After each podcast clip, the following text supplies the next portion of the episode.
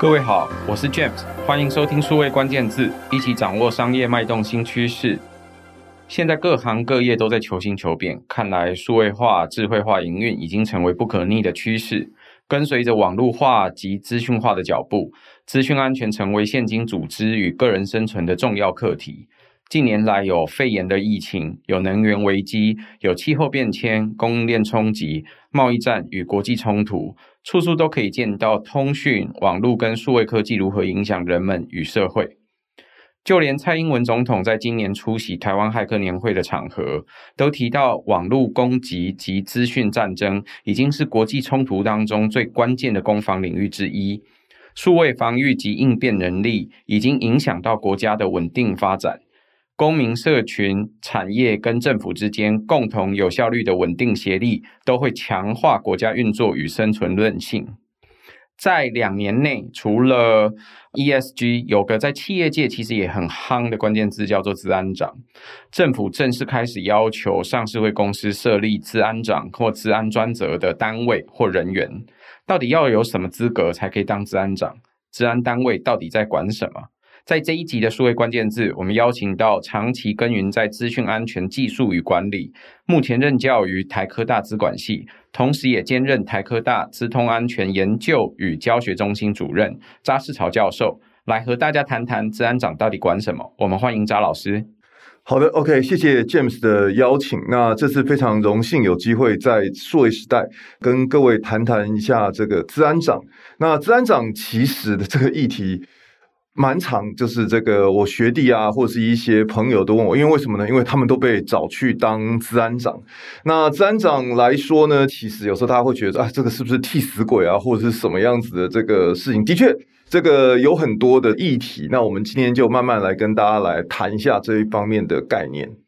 张老师的确哦，如你所说的，这二十年来，你花了很多时间在研究这些流行的资讯技术啊，开发结构，还有实际营运的流程管理跟控管方法。然后有很多学弟啊，或者是学长姐，或者是这相关的人士，也都会跟你请教。你自己也都从产业界走到学界，知道我们台湾的数位化其实没有很晚，从以前就谈 E 化了，网络化。一直谈到数位化、行动化，甚至现在谈到智慧化这些，我们一路都看着产业变迁，也看到政府跟企业对于资安的意识都越来越高。这几年，我们甚至看到政府开始要求国家关键基础设施的资讯安全。这次政府说要上市贵公司开始重视资安，对你来说，你觉得为什么要有资安长，跟资讯长有什么不一样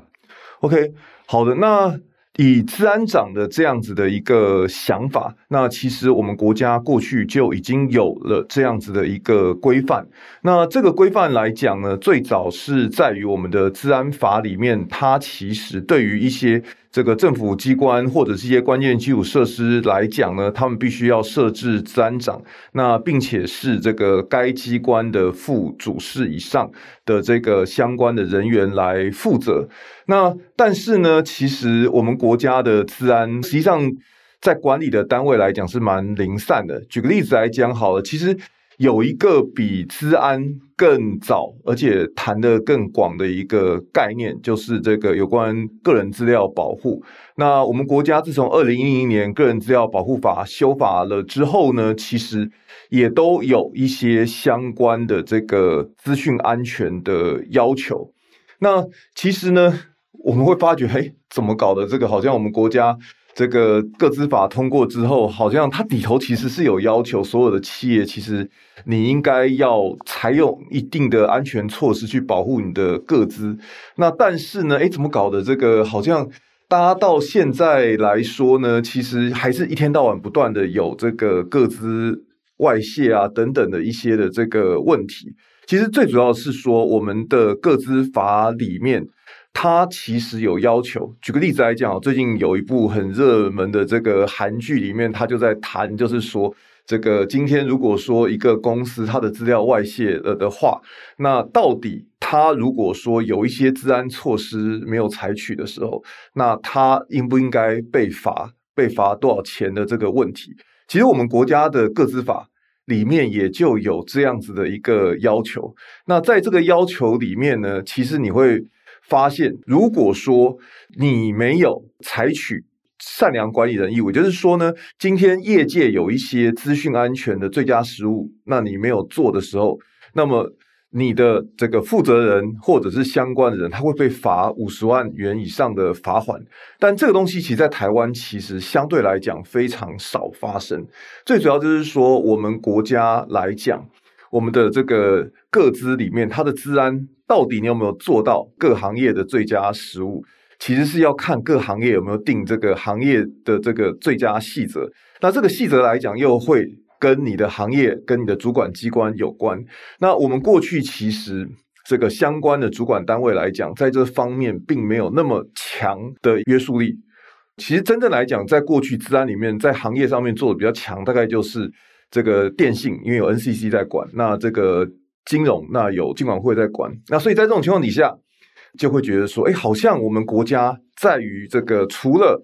政府单位跟关键基础设施之外，好像其他单位来讲，这个管的都没有管得很好，那就有很多的这个空隙。那于是乎呢，那金管会它这一次就是针对了这个上市贵公司，他有要求去定定要设立资安长，那这个我觉得是一个很好的一个开始。那毕竟来说，这个我们如果说从之前去看一些历史的时候，像欧盟那时候在定 GDPR，那 GDPR 简单来讲是他们对于欧洲来说，它对于个人资料保护的一个要求。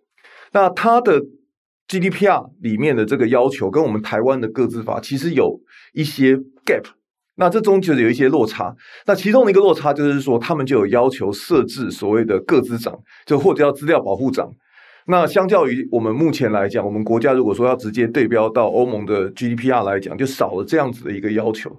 OK，好，那回过头来，那如果说我们借鉴欧盟的 GDPR 的话，那它里面来讲呢，个人资料保护长，那它其实做的事情，其实会跟这个我们一般讲到说，资安长其实做的事情会类似。简单来讲，第一件事情就是说很多事情。如果说是我没有一个人负责的时候，就是 accountability，就是要有一个人可以就责。如果没有那个人存在的时候，那个工作有很多时候就会掉到地上，其实就没有人去做。所以呢，在这上面来讲，那以这个欧盟的 GDPR 为例，他们要的个人资料保护长，就是说今天呢。在这个有关于说政府如果对于个人资料事件的外泄事件要找人去找，哎，第一个就找个人资料保护长来做一些的这个事情。那要求来讲，那这个一般就会有定义，就是说你本身来讲你要做什么样子的事情。所以资安长来讲，那这个在我们实际上的意义来讲也是很重要，就是说。基本上，一个组织里面，你的治安里面，你总是要有一个人去负责这样子的一个治安的事情。例如说，治安事件发生的时候，那要有一个人出来去对外做说明，或是政府来讲说：“哎，今天我有一个治安的这个要求，我要去稽核你公司的时候，我要有一个对口。”那这个其实就是很清楚，就是说要有人去负责来做这样子的这个事情。所以这个本身来说呢，和我们传统来讲的资讯长会比较有一点不一样，因为资安长本身它有很多法遵的一些的这个要求来看这样子的这个事情，所以这个当然其实是稍微有一些不同的这个地方。从刚刚张老师的分享里面，你可以听到，就是其实台湾对于各自的保护早于全世界很多。呃，二零一零年开始，我们有个资法之后，其实有很多不一样的调整。但是这几年大概有很多关键字出现，包含欧盟现在对于个资的保护，譬如说叫 GDPR 这样子的保护，其实有一些要求。这些要求其实有点像是每一个公司的数据资产，就是你在营运的过程当中，你的客户产生的这些所谓的个人资料，你要针对这些客户的个人资料，可能包含他的消费轨迹啦，包含他的联络方法啦，包含他的一些健康讯息啦，或者是甚至他的金融的呃能力啦等等的，透过不一样的方法去保护这些数据。我想，如果说数位时代里面，数据本身对于很多营运的公司来说，就是一种原油，就是有人是用这样来举例嘛。后，如果我们一般来讲到行销或广告领域的时候，会提到这些数据，如果好好利用，可能会变成原油的一部分。这原油也要好好用，不然会毒到你自己嘛，或者是会伤害到你的客户，这都是非常可能的是。那应运而生的你在营运的过程里面的流程，或者是怎么样产生的这些数据，可能都是你作为个人资料保护、最治安最重要的一部分。那的确如刚刚这个张老师所提到的，很多时候一般的。听众或者是一般人，大概想到资安长这个角色，好像真的有点像替死鬼，嗯，就会不会是为了要负责或救责才存在的一个人？可是如果这个人的位置没有够高，而且可以互相理解，说这个整个营运的过程会碰到哪些问题，在实际的数据实现的过程当中会用到哪些技术，或者是说会受到哪些法规的管制？如果没有得到这些的 support。没有得到这些不同部门的支持，跟能够指挥或者是协调这些不同部门的能力，那这时候治安长其实也没有办法指挥整个公司，或者是代表这个公司来负责，作为最重要的对口之一。所以，我想这是政府在作为治安的这个单位去设立治安的专责部门，或者是甚至设立治安长这个位置，当初最重要的目的。那我想问问张老师，通常一般来说，真正在做治安工作，你常听到，或者是甚至会协助很多不同的公司做顾问，或者是去指导的时候，资安的工作工作本身里面都在做些什么？他们是在研究技术吗？研究骇客会怎么攻击吗？研究怎么防守吗？研究法规应该怎么定定或怎么去遵守吗？他们通常都在做些什么？OK。好的，那资安的工作其实算是非常的这个广泛。那我们其实大家往往在过去这个一般啊，大家在这个新闻上面看到的都是什么骇客的这个攻击啊，然后又有一些的这个人专门去做一些的这个防御啊等等的一些事情。我们一般来讲，像是在这个过程里面，通常在治安演练里面，或者在治安的这个攻防里面，那以攻击方的那多半就是所谓的红军或者是红队，那防守方多半就是所谓的这个蓝军。那一般如果说是以企业来讲，企业通常就是主要是属于比较是算是防守方的一件的这个事情。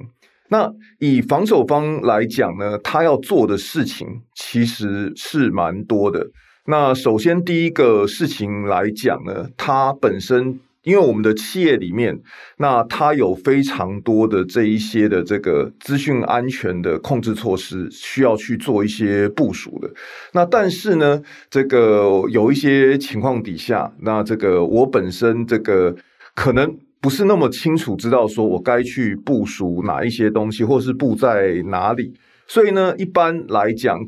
在企业在推资安的时候，首先呢，这个他要先有一些规划，就可能了解一下，就是说我大概要怎么样子去把这一些资安的元件去做一些的这个部署，也就是说，你要去建立所谓的资安的这个骨干，也是技术面的东西。那这个资安的这个骨干来讲呢，那当然这个我刚刚有讲到，就是说，其实你从这个防御来讲，我们一般就是说，这个有所谓的纵深防御。就是我们今天如果骇客要攻进来说，第一线、第二线、第三线、第四线一直往后在做这样子的一些的这个事情，所以第一个来讲呢，这个我到底要怎么去部署？那这个就会是一个需要考虑到的一些的这个问题。所以一般来讲，治安的人来说，第一个，那他要去负责去建这个骨干。那建这个骨干的过程里面呢，那他必须要用一些比较是有策略性的这个方法，因为毕竟。我们讲到说，资安很多单位就是说，资安的预算有限，甚至有很多人就会讲到说，这个资安的预算其实不够，这个是企业里面的一个常数啊。所以其实重点是，资安来讲呢，我们如果说是有这个一些的这个预算的时候，那我们要怎么样子去把有限的预算去分配到这个该分配的这些地方，所以呢，在这上面除了技术面的这个部分来讲，那我们就会有很多管理面的议题，包括就是说我今天呢，我的骨干来讲，那我要怎么样去规划，到底我该去布建哪一些的这个东西？那这时候这个这个名词一般叫做风险管理啊。那风险管理这个词来说。是，大家有很多人就讲说，这个源自于《孙子兵法》。那《孙子兵法》的谋攻篇里面就有讲说，知己知彼，百战不殆。所以，一般风险管理它有两个概念，一个叫知己，一个叫知彼。知己就了解我自己的弱点，那知彼就是了解敌人可能的这个威胁。所以透过这样子的过程里面呢，那我去部署我的。这一些的这个资讯的这个骨干，那这是第一个部分。那第二个来讲呢，是说，诶，我除了我做了这个资讯骨干的这个规划跟这样子的这个部署了之后呢，那么接下来，那这个我需要有一些的这个制度，去确保这一些的这个资讯的骨干是可以落实的。所以呢，在这上面，那我们一般就会去建立所谓的资讯安全管理制度。那这个管理制度来讲，可能包括很多东西。最简单来讲，那像是说，这个大家家里可能有这个买 IP 分享器，买 IP 分享器了之后呢，常常有些人会说，这个诶，这个你买回去之后，你的密码是不是预设密码？有没有这个沿用原本的预设密码？还是说你会改掉？其实我们看到很多的治安漏洞是在于，就是说你的买回来的这一些治安设备，其实你根本就没有改密码，而是使用预设的这个密码就来用。当然这一条来讲，后来这个一些国家的最终解决方法就是说，禁止所有的这个设备出产商不能使用预设密码。所以每一台机器来讲的预设密码都应该不一样，或者说直接贴在机器上面，因为他想说使用者到时候都会很懒。但是企业来讲，其实也是一样，就是你当你有买一些设备的时候，那我刚刚就是举例子来讲，就是说你其实呢一个设备。它要能够真正的发挥它的安全，它其实要有一个设定。那这个设定来讲呢，你要怎么样去确保说，哎，这个设定其实是有被妥善的设定，没有被造成一些这个你人为疏忽啊，到时候没有设好。所以这上面你需要有一个制度去落实这样子的一些的这个事情，是所谓的 SOP。所以呢，在这上面来讲，就是说，资安部门来讲，那第一个你要有人去维护它的 infra。它的这个比较健全性的这个部分，第二个来讲呢，是说这个你本身呢，你要有一套的这个制度，那来做这样子的这个事情。好，那有了这些东西之后呢，接下来其实还有一些东西是要存在，就是说，哎，你怎么样子去确认说这些东西是这个？我们简单来讲是说，它是正常的运行的。所以呢，在治安里面很重要的一件事情就是治安的这个检查，或者是治安的稽核。其实我有一些朋友啊，或者是学生跑去当治安长之后，他就说当了治安长之后，一天到晚就先去协助做稽核的一些事情。也就是说呢，你先要了解这个，我们其实呢。这一些元件来讲，它到底是不是有正常的在做这个运作，或者说它的安全的设定，那有没有这个比较落实的这个地方？那在做这件事情来讲，当然有很多的这个不同的方式。举个例子来讲，有所谓的透过技术面的方法，技术面的方法来讲呢，就是说我可能透过所谓的这个弱点扫描或者渗透测试。那简单来讲啊。弱点扫描就是说，每一个系统来讲呢，可能有一些大家常常知道的这一些的这个弱点。举个例子来说好了，像是这个有一些系统来讲，它可能我讲刚刚讲说预设密码，就是用弱密码或是预设密码。其实像是这个之前那个裴洛西事件的时候，那时候不是这个中国就一直不断的攻击，有攻击到 Seven。他们的广告的这个看板来讲，其实就是用的是弱密码，其实就是账户不会讲，就一二三四五六这种非常简单的这个密码。所以基本上呢，那我们就会透过弱点扫描的方式去看，说你有没有这个有一些的弱点，这个实在是这个没有防御好的这个部分。那另外呢，就是说可能透过渗透测试，渗透测试来讲，就是说今天可能有这个骇客。那这个，或者是有一些白帽骇客，或者有一些人，他专门就是说我有一些等于说是想办法透过一切的这一些的这个技术方法，想办法去这个破解你里面的这个内容。举个例子来说，好，像是这个大家之前去年可能有听过撞库攻击，撞库攻击是说呢，过去年大概十二月多月的时候，那银行或者证券业，应该证券业了。正因为很多的这个单位被人家使用账户攻击，就是说，今天很多民众他可能在一些电商网站注册，那电商网站被骇客黑掉了之后呢，他就可以取得你在那个网站所登录的账号密码。那于是乎呢，就用这个账号密码就直接去踹你证券里面的这个账户，就可以登录你证券的账户去做这个攻击。那骇客有很多时候，我刚刚举例来讲，渗透测试它可能不是直接打打你本身的机器，它可能就会透过这样的方式去收集，就是说，诶，在网络上面你有没有这样的资料，然后呢去。偷你在这个用你的这个外面得到账号密码，然后对你的一些这个企业内部的资源去进行一些的这个攻击。那这个渗透测试或者人扫描是比较技术性的。那当然，另外来讲呢，还有就是所谓比较的这个管理性的手段，像社交工程。那社交工程来讲，可能就是说，像是大家有时候常常收到 email，像 email 里面可能就是有一些连接，那就是故意去演练看之后你会不会点击的。那现在我倒是蛮想测试一下，就是说像用 iMessage 寄一些的这个讯息，这个搞不好又是另外的这个管道。好，那另外呢，其实像是很多时候大家会觉得说，路边捡到一个 USB，你说啊，这个到底是谁的？就捡你说插到你电脑去试试看。诶，其实这是万万不行的，因为为什么呢？像我举个例子来讲，像这个之前伊朗的核电厂就遭受到这个阵亡病毒的这个攻击，其实就是它捡到个 USB 就插到电脑里面去之后就开始，就你今天断网然后捡到个 USB 之后，它其实一样可以接到你的电脑之后就开始发动相关的这个病毒的攻击。所以一般来讲，我们刚刚看到就是说有骨干的，那有这个。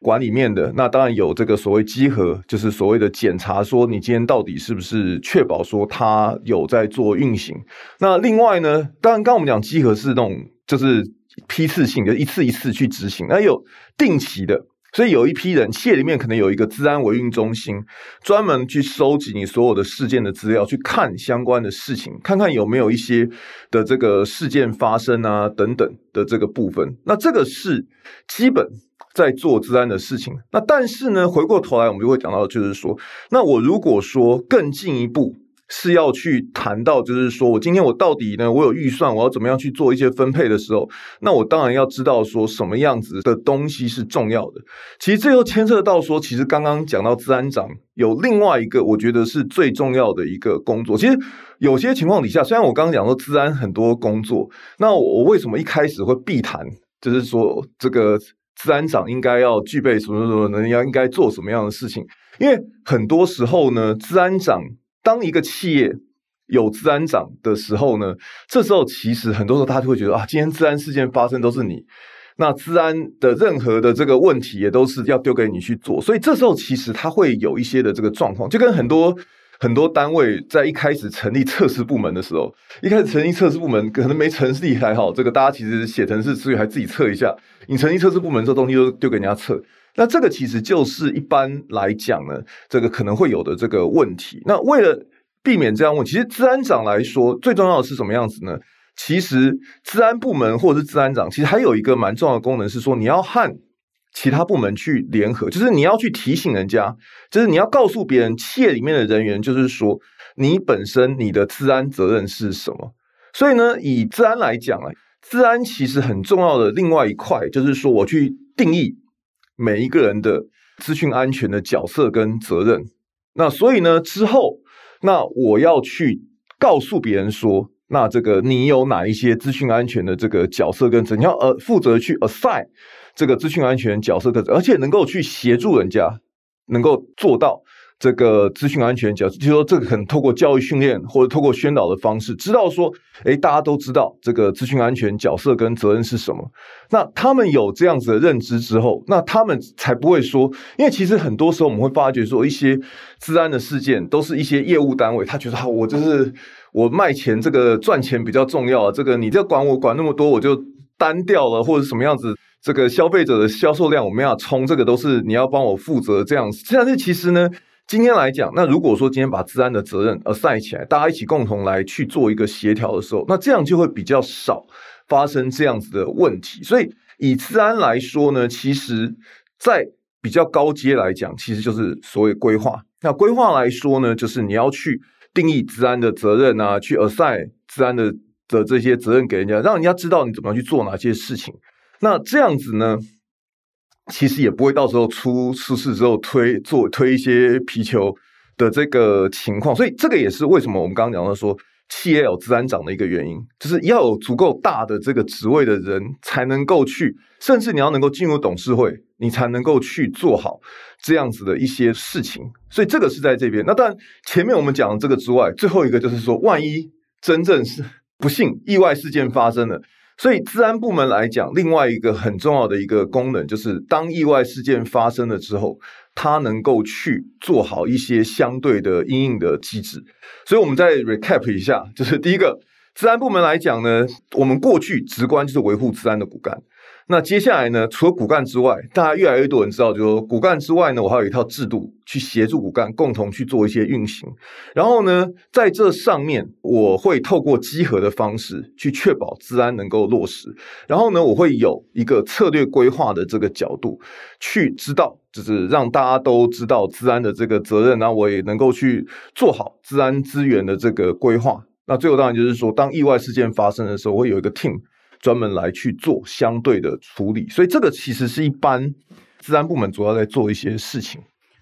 其实刚刚张老师提到非常多治安的关键字，如果有机会，我们会在数位关键字的时候再帮大家展开哦。那他刚刚提到治安工作里面，其实有几个很重要的项目。其中第一个讲到骨干的部署，这通常很多时候可能是一些软硬体的整合，或者是决定说，OK，我现在很像是国防，有攻方有守方，那我守方防守方这一方，我要怎么样去部署硬体，或者是部署我的一些战备，去防止人家来攻击我？那这通常会是企业里面很多安全防守的第一段。常常最可见的可能是防火墙怎么买啦，或者是网络怎么部署啊等等。那到了第二个段落的时候，讲到制度，其实制度有很多很简单的规则，譬如说密码应该怎么设。其实刚刚。张老师在提的时候讲到密码，密码这个东西除了常见的这种 default，就是预设密码会没有被修改之外，我们一般来说人呐、啊，因为记忆力有限，所以怎么样处理密码都会是简单的。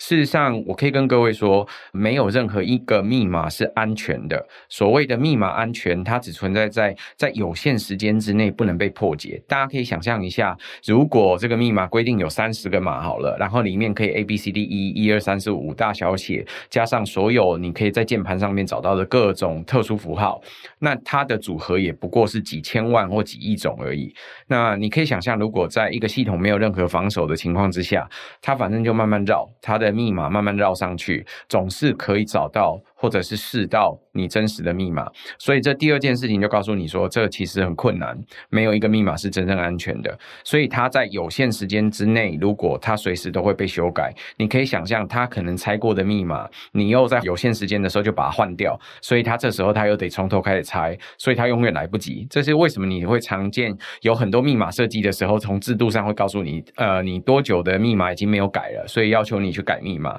这样的制度。那第三件事情告诉你。你说可以做稽核、做检查。那刚刚讲到了其中一个叫弱点扫描或渗透测试。弱点扫描就是去测试你有没有什么地方是常常可见的弱点，或者是常常我可以找到某一个渗透方法。其中提到的撞库哦，大概也不难理解，跟刚刚的密码很像。如果我在 A 网站发现了一个 James 的密码，则这时候我可能可以到 B 网站去测试，搞不好我就可以找到 James 的这个账号跟密码，我就可以直接登录进去。你在 A 网站其实没有存了很重要的资料，可在 B 网站也许有。这常常出现在很多金融机构的服务啊、电信服务啊等等的这些相关的服务。大家可以想见一下，账号跟密码，你在不同的银行或者是不同的机关。之间到底有每一个都用了不一样吗？还是你其实很多账号密码都会存一样的？其实多数的人因为记忆的关系，他的账号跟密码不会变得太多，所以这时候是很容易跨组织、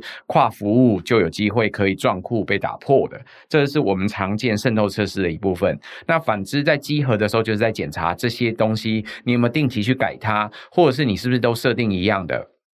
对于很多朋友来说，在同一个公司里面，可能有好多个资讯系统。有的公司会告诉我说，他有十来个资讯系统；有的公司会告诉我，他有上百个资讯系统。大家可以想见，在不同的资讯系统里面，你的账号跟密码也可能是重复的。所以在同一个组织里面，不同的系统之间也有可能可以做撞库攻击。这这时候，在刚刚讲的制度里面，我们可能就会规范你不可以用一样的账号或密码。可是规范归规范，规定归规定嘛，人要不要遵守都是下一回事。所以要定期去做检查，这是为什么我们要做稽核的真实原因。所以听起来那个工作有时候有点无聊哈，好像就是为什么都在检查别人。其实这就是为了安全的目的，希望大家都可以注意这件事情。那下一件事情是安全，不不是只是治安长或者是治安部门自己的事情。安全事实上就跟国防安全一样，是全民的责任，不是只有国军或者是只有某部分的人的责任。那这些安全当然平常的时候会有策略规划啦，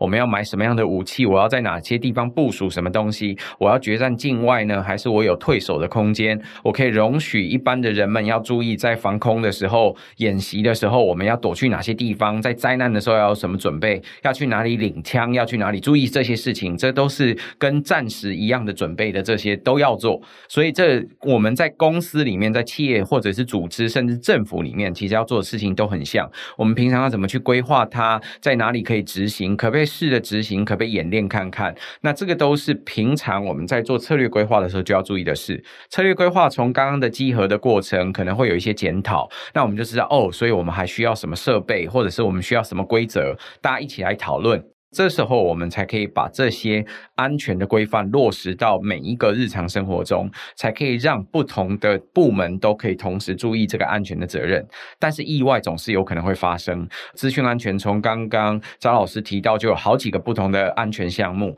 包含你提到电厂，也提到了。譬如说，我们的便利商店里面的广告看板都可能遭遭受攻击。那真实发生攻击的时候，不是怪骇客就好。真实发生攻击的时候，我们要有应变措施，是我立刻先把广告看板关掉，然后 reset 到原始的这个项目，或者是我回到哪一个版本的空间，然后我可以重新试着营运，或者是没有办法，所以我现在必须先断掉某个系统，回复之后，然后经过弱点扫描或经过若干测试，我才重新上线。这些要有应变的措施，到了战争的时候，到了这个危急的时刻，总是要有一个人出来领导，他就有可能真的像你的国防部长一样。这这时候你会发现，国防部长其实管的不不是只有说要怎么打仗，平常也要管他可能会有哪一些策略的规划啦，制度应该要怎么去执行。然后真的到战争的那一刻，我们需要三军统帅，我们需要真实有一个将军领导大家。所以这时候他说了算，他告诉你在应对这个。应变措施的时候，我们应该做些什么事情？所以，我想这是治安很多不同层次层面的工作。那下一个问题，我也想问问张老师，对你来说，既然我们现在的金管会跟政府开始针对不同的上市企业，都对治安，无论是专责单位，或者是专案人员，或者甚至是治安长本身有一些要求，希望他们都可以设定这个专责的部门，或甚至这个职位。那他们现在找人还来得及吗？要怎么样培养？我现在如果是个学生，我考这些证照，像有名的证照可能包含 CEH 啦，或者是 CISSP 这种常见的证照，我现在开始补习，开始学，还来得及吗？OK，好的，我想这边有关于人才的这个部分的议题，其实这个是蛮广的问题。不过，其实顺便刚有提到，就是说，因为今晚会它有的要求来说，其实。基本上，当然有些人也有在跟我们开一些玩笑，就是说这个，其实如果你真的要去，只是说是符合金管会的要求，因为他只是要有专责嘛，专责你就是找一个人去 assign 到那个职位上面，那要有一个部门就是把那个部门的名字改掉，其实还是做自己的事。所以当然有很多时候，这个上有政策，下有对策，所以这个其实有很多情况底下呢，这个。有很多还是可以取巧的方，所以当然我们会假设说，我们还是希望说大家能够好好的去做好治安的这个事情。那但是呢，实际上面来说，这个正常来讲，首先第一件事情，治安这个工作来说，我们刚刚讲要做的事情实际上是非常的多。所以在这种状况底下呢，那我如果说是一个治安的这个部门，我如果包山包海。那这个事情是很困难，没有办法做到这样子的事情。所以第一个来讲，我要把相关的工作切开。所以有一些工作来讲，其实是你就应该交给资讯部门。举个例子来讲，好，像是防火墙的管理，那防火墙的这个管理来讲，其实防火墙到底该谁来负责？其实一般说来啊，就是防火墙它本身它算是一个资讯设备，所以防火墙的建制本身来说呢，应该算是资讯部门。那你要去改设定的时候，政策的定定应该是要由治安部门来去做规划，但是实际上去执行的时候，那其实是这个资讯部门的人去做执行。这就跟盖围墙一样，在盖围墙的时候，可能是总务部门来负责盖这个围墙，可是实际上设计这个围墙应该要怎么去设计这一件事情，可能是安全部门来协助规范，才能知道这个安全的规则或营运的规则要怎么设定，其实是一样的类比。对，是没错。所以一般来说呢，企业里面。我们的资讯人员或者治安人员来讲，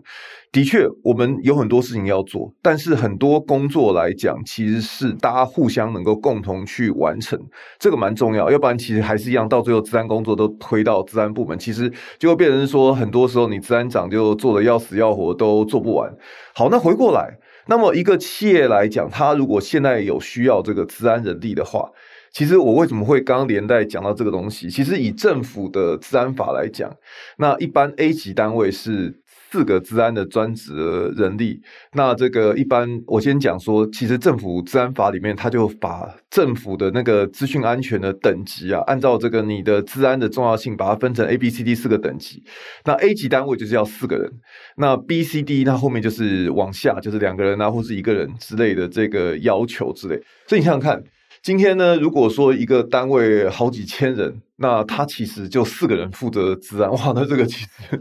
也是这个几乎没有办法。这四个人是我要四个将军，还是我要两个将军、两个上校，还是说我要四个上尉？其实好像听起来会很不一样诶。这个其实，在目前来讲还在规范当中。当然，有一种说法是说，我今天来说呢。就是除了资安长之外呢，其他就是说我要有两个管理的，或者两个技术的，或者是你要一定要有一定的这个比例。但是这个目前还是在定义的这个部分。好，那所以呢，当然我们就可以，不过不管是怎么样子的分配的地方，我们可以知道它的人力有限，所以当然有一些工作来讲，其实我觉得其实还是要做一些妥善的这个区分。好，那即便是。一个企业就是现在来讲，很多时候很多单位说我要有四个治安的专责人力，其实有些时候都还是很难找到。那这个我觉得会有一些的原因在。那第一个原因当然就是说，这个其实我会觉得，大家可能很多时候会觉得说，我要尽量去训练人啊，或者是把学校里面去培养一些人。直接上来来做这件事情，那我要讲一个本质的问题。其实，在企业里面，其实我们刚刚讲到说，有资讯部门、有资安的这个部门，或者是其实企业里面把资讯跟资安两个东西放在一起是很危险的一件事情。那当然，我觉得不是所有的行业都是这样子，但是呢，至少。在非金，因为金融产业里面，它就非常清楚，就是资讯部门就负责所有的资讯的这个相关的事情，那这个比较不会有问题。那但是呢，如果说是其他的企业，其他一般的这个企业，尤其是像是一般的这个研发公司，它会有时候会有什么研发单位，有做专案的单位，那有资讯部门。其实一般来说，很多公司里面，我们会发现，说是说，一般资讯人员会有一个鄙视链。我不能说鄙视链，就是说可能 R D 的人就看不起资讯部门的人。当然，做专案的人跟 R D 两个人彼此之间，因为做专案觉得我赚钱，那 R D 就觉得说啊，我其实我技术比较好，所以这有有时候很难说。但是基本上来讲，在鄙视链里面，资讯部门来讲，在很多的地方来说，它其实就是负责把那个骨干弄好。大家其实，在企业里面都会觉得说，你本身技术不是那么好的人才去做这个资讯。部门，但这个我觉得是误解了，所以其实这个观念越来越需要改良这样子的这个问题，所以这会造成一个问题，很多会觉得说，我们现在如果说是从学校开始去训练学生，啪啪啪啪训练出来，就到最后呢，其实你会发觉就是说，他们培养很好的学生，就宁可去写程式去，我去当 RD，我去当 programmer，我的好像薪水比较高，我的社会地位比较高，等等之类的这个事情，所以这个是目前来讲，我觉得。现在在资讯安全的人力上面来讲，这个是很难 match。最主要就是说，我今天如果说是你今天大家把治安就想象成说是这个，我今天这个好像是这个一个大侠，我整天就是好像跟人家这个刀光剑影来，刀光剑影去。但是实际上呢，真正在做治安来讲，好像就是每天在看那个数据啊，这个地方有问题啊，就赶快去看一下这什么问题啊，一堆 log 说，哎，看一下这个 log 发生什么。就是其实，在正常的状况世界里面，其实在做这件事情，它的技术难度没有那么高。很多部分，很多企业里面要求的工作来讲，技术难度没有那么高，而且呢，本身来说，它也没有那么的刺激，就是它就是很忠实的去做这一些的事情。所以在这种状况底下呢，我如果说一直期待说外面毕业生进来之后，他就乖乖就给你当资讯安全的人才做这些，有时候不切实际。所以，一般比较好的方式，还就是说，当然你在外面培养进来的人，当然有不同的角色。我刚讲说，其实如果说你在企业内部做一些的所谓的渗透测试，或者是说治安有关产品规划的部分，那这个当然其实比较容易做这样子的一些事情。但是，一般呢，你在内部来讲，其实用内部的人员去做一些培养是比较好的一个方式。但其实很多时候，大家都会说去外面上那个什么一些的这个认证课程，或者是一些东西，是不是比较好的这个做法？其实我个人是觉得是这样子，就是说学生跟在业界的人是不一样的。如果我是老板的话，我如果是老板，我不会特别去让这个我的职员去上那种可以到处这个 recognize。你的这个就是有一些证照来讲是，好像你上完之后，这个到处都可以认可这个证照的人，因为你其实学员工上完之后，这个弄弄完之后就跳槽，这个其实有时候不是那么容易，所以你反而是应该就是说，你安排一些客制化的课程，让一些的这个员工可以去学习这样子的一些东西，然后能够去做好这样子的一些的工作。那我在观察里面呢，资讯安全那么多项目，其实最基本。还是就是说，先要有这个有关于说意外事件的侦测跟这个意外事件的处理的能力的人，所以我会建议就是说，以治安人才的培育来说，先着重在于我先从内部，就是说，如果说你从外部不见得能够挖到里面人来的时候，那我先从内部先提出人出来，让他去负责一些相关的工作，尤其是治安的监控。跟这个一般像是所谓的意外事件的因应，那目前其实，在资讯里面，它是 infra 里面，很多人可以直接转，因为现在很多的骨干来讲，它就有一些监控的这个功能在这一边。那当然，我比较是正面的角度，还是更希望就是说，以企业来讲，以企业来说呢，它能够去。构思就是说，我把治安来讲，你应该要能够把它更提升到更上层一点点的这个角度。例如说，我举个例子来讲，好像我最近我在规划我们治安所的时候，我就会针对到这个问题，就是说我其实我觉得以治安来讲，其实我应该是要谈的是治安架构。例如说，我们每每个人在开发系统、开发城市的时候，我怎么样写一个安全的城市？那这就需要有一些 know how，所以这时候其实就是。在这边来讲，我就需要有一些治安的架构师去看我怎么样帮企业去建立治安架构。就像企业里面，我现在做企业也有架构师嘛。其实治安来讲，其实要慢慢的变成是架构师的那样子的角色。那这样子呢，我们厉害的这些学生上来之后，他才会进去做这样子的一些工作。那但现在来说呢，学生如果说你想要从事治安的话，那有几个不一样的路线。那其实第一个。当然，就是说你可以去学习所谓的这个当白帽骇客。那在台湾呢，白帽骇客等于说资源是非常好的。我举个例子来说好了，像是这个我们台湾其实治安及国安其实蛮早以前就开始在做这样的事情。那我们资安来讲，大概是在二零零五年的时候，由中研院的李德才院士就开始成立了 TWISC 中心，那把台湾一些资安的学者串接起来。那到二零一五年左右的时候，那由这个我们台科大的这个吴忠诚吴教授，那他就开始推动教育部资通安全人才培育计划，那开始第一步先让学生去国外去学习这个攻防。就是参加比赛啊之类的这个事情，那接下来呢，就开始让这一些比较优秀的这个骇客能够再带学弟妹，然后成立了台湾好厉害的计划，就一个个学长带学弟，然后让我们自然人才培育，甚至是说近年来我们也有所谓 AI 三的计划，一直有在做。所以基本上呢，如果说你要当白帽骇客的话，那我们国内目前有一些相关的资源，像教育部，我刚刚讲教育部新兴的自动安全人才培育计划，那它就会有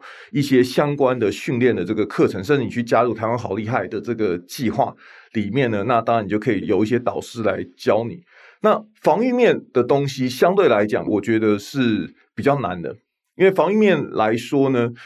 通常啊，你要跟我讲说，一个学生一进去说我要先学 CSP 的东西，那这个我觉得是不切实际。因为为什么呢？因为你毕业之后，你还有一些工作的这个经验，所以以学生来讲，我会觉得就是说，你去学一些所谓的作业系统安全，或者现在来讲有关云端安全的东西，那从某一个。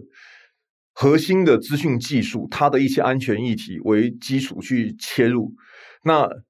尤其是你如果说像是 Linux 或者像是这一方面的这个技术来讲，那这个去学是 OK 的。那但回过来就是说，如果说你已经是进入企业的，我刚刚是讲说，如果是老板来讲，你不见得要去让员工去这个受那种这种大规模的 V O G 呢就是他其实就是这个好像鼓励他跳槽一样。但是你如果自己有机会的话，那当然就是说，你可以去找一些的认证。但目前几个认证来讲，其实像是 C S P 其实是比较有价值的。当然，其实这个是大家一般就是比较认得的这些的证照。不过，一般证照来讲，其实实务上面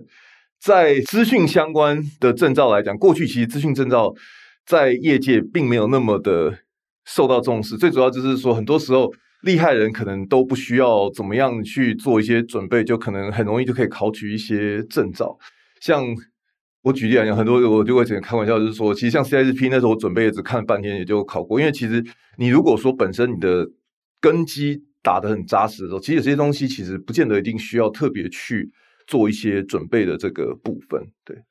所以事实上，对于一般的公司来说，或者是一般的学生来说，其实各有考量哦。如果是学生的话，你可能因为相对的还没有业界的经验，不知道每一个公司它里面在营运，或者是它实际上赚钱的方法可能有哪一些。所以这时候，通常如果在讲资讯安全，可能会提到攻击跟防御。攻击端我们把它比喻为剑。那防御端比喻为盾的话，练剑比练盾简单，所以刚刚会听到有一个词叫做“白帽骇客”，意思是讲说，呃，用各种方法作为一个好的警察或好的一个军人，呃，你试着去攻击别人，因为有的人会告诉你，攻击可能就是最好的防御，包含你在看《孙子兵法》里面可能也有这样子说过，告诉你说，事实上攻击某种程度，如果攻击得当，则这时候可以。替代原本想要防御的事情，所以这时候如果作为攻击，其实可以学很多不同的攻击手段。那这个国内外都有各种不同的教材，也有各种不同的比赛。那常见的这个攻击防御的比赛，有很多国内外知名的呃一些资源都可以去做参考。可是到了业界的时候，想法可能会变，因为对于业界立刻如果需要做安全的人，你其实要有懂这个现在公司怎么在运作跟怎么在营运的人，由这些人转职来协助你做这些安全的防御最好。可是这时候就会面对一个问题，我需要让他们去考专业的这些认证或执照吗？对于老板来说，如果他是去考这些执照，是不是就意味着他可以到很多不同的公司也可以去运作？所以刚刚张老师的建议是说，事实上，如果以管理者的角色，甚至领导者的角色，不一定思考这个问题，也就是说，不一定是把那个证照放成最优先，但是你可能会优先转职内部的人员专责来做这些治安的工作。那做这些工作的时候，有时候从外部得到一些相关的案例，或学到相关的。知识，然后或者是配合外部的顾问来学到这些相关的东西，就可以协助内部在这块规范做得越来越好。那这个也有一个好处哦，就是事实上你在内部慢慢的把资安跟资讯部门切开，那人们的职涯也有不一样的发展。有些人就是比较适合来做资安，协助公司的营运的过程当中，同时注意安全，也注意这些营运的风险。那能够协助避开这些风险，都对于每个公司都更有利。那对于学生来说，从白帽骇客开始，一直到后头进到业界之后，有了更多经验，那转职也相对更容易。所以事实上，这些证照有一定的用途，但是要看需求才来决定你要怎么去做它。那以个人进修来说，证照不失为一种方式，也是可以考虑的项目。今天很谢谢赵老师有机会来跟大家分享，到底治安的工作都在做一些什么？为什么现在政府开始规定所有的上市企业都要有治安长的角色？他也提到治安的工作里面有很多不同的药物，除了像譬如说骨干的部署啦、制度啦、稽核，还有这些弱点扫描，或者甚至治安的责任到底要怎么去策略规划等等，这些不同的工作其实都有它的重点存在。如果有机会，我们还希望赵老师可以来为大家多上几堂治安课。今天非常谢谢赵老师的分享。好，谢谢 James，也谢谢各位在线上的收听。如果有机会，请多帮我们转发、宣传或点赞。我们下周再会，拜拜。